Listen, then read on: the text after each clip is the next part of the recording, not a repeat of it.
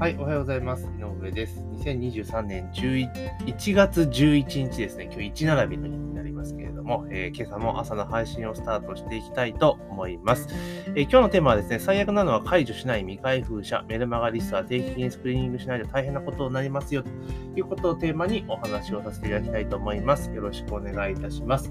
えー、2023年もね、え昨日ぐらいからね、本格的に指導っていう方が結構多いんじゃないかなというところでございますが、えー、2023年ね、どうなるかっていうところで、まあ今ね、スタートダッシュをかけている方もいらっしゃるんで多いんじゃないかなというふうにに思います。で、そんな中でですね、やはりリストマーケティングっていうのはですね、かなり重要なまあ、ビジネスを安定的にスケールアップしていくためには必要な手法になってくるんですけれども、まあ、それがまあメルマガなのか、まあ、LINE なのか、まあ、いろいろね、意見はあろうかと思うんです今日はちょっとね、メルマガ、まあ、これ LINE にも通じるんですけど、一応メルマガに関するちょっとお話というところになります。で、あの、メルマガのリストね、集めるために、皆さんいろいろね、えー、努力頑張られてると思うんですよ。えー、広告使ってる場合は当然お金がかかってますし、広告使ってない場合は、まあ、いろいろね、SNS 無料集約の場合っていうのは、まあ、ブログに記事書いたりとか、結構、えー、手間と労力がかかっていて、必死に集めた、まあ、リストになってくるわけなんですね。で、そうやって一生懸命集めれば集めるほど、まあ、工具費を使って集めれば集めるほど、あの、集まったリストをですね、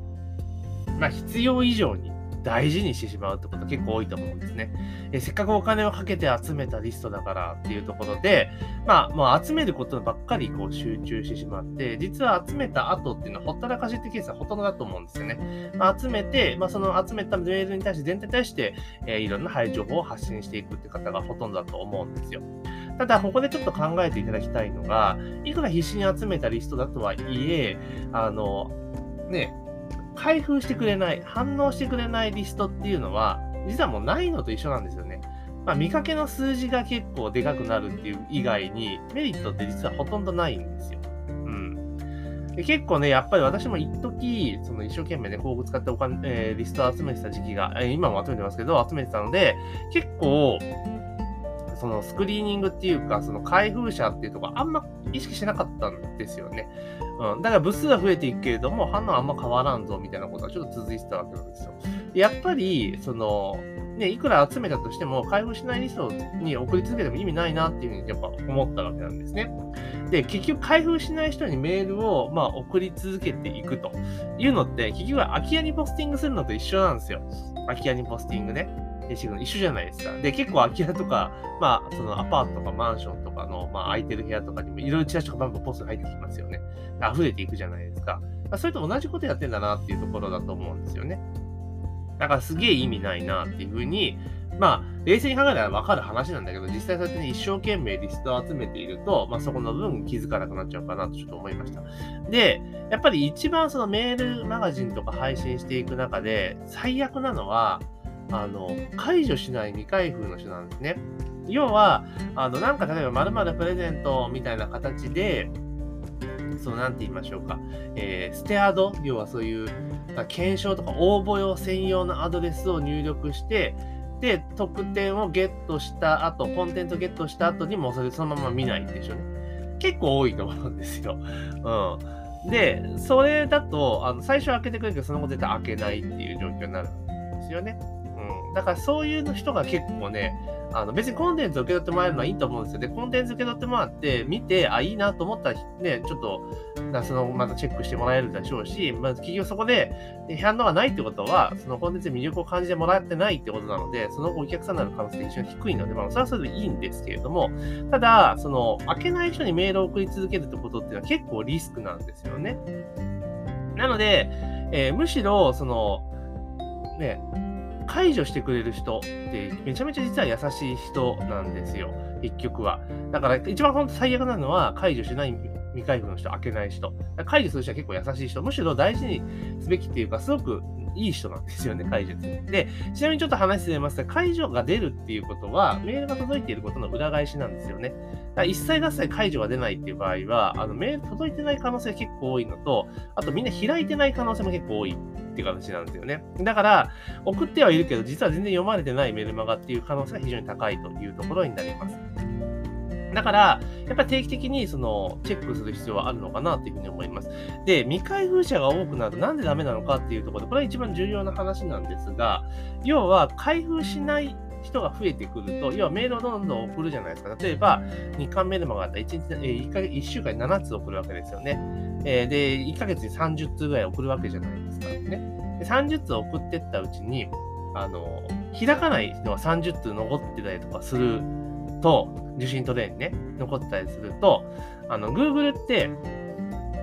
あれ、これ、このメールってこの人には必要ないメールなのかなっていうふうにね、多分調べ始めるんですよ。うん。まあ、自動的にやってると思うんですけど。で、ずっと開けないなと。で、この人にとって必要なメールなのかな本当この人が取ってるメールなのかなっていうふうに思い始めるんですね、Google 側が。で、ちょいちょい、あの、迷惑メールフォルダーとかに入れるんですよ。ドンとか入れていくんですよね。で、例えば、読んでいる人であれば、あれ最近届かんなと思ったら、あの、あれ来てないのかなって言って、迷惑メールフォルダーチェックすることが結構あるじゃないですか。それで、迷惑メールじゃないよっていうのは復旧するんですよ。だけど、ステアドとかで登録しても絶対それ開かないわけじゃないですか。で、それがどんどんどんどん受信取りが回っていくと、あ、これはもうこの人にとっては必要ないメールだなっ。だから迷惑メールかもしれないっていうので、Google はもう迷惑メールに振り分けるようになるんですよ。まずその人に対して。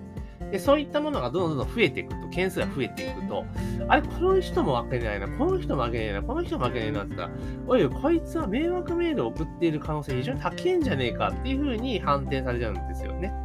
ってなるとどうなるかっていうと、普通の人にも届きにくくなっちゃうんですよ。だから読んでくれてる人も届きにくくなっちゃう。だから、その未開封であの解除しない人を残してそこに配信し続けることっていうのは、実はめちゃめちゃリスクが高いことなんですよね。うん、リスクが高いことなんですよ。で、要は読んでくれてる人にも届かなくなってしまうっていうところが出てくるので、これ非常に有識問題なわけなんですよね。だから、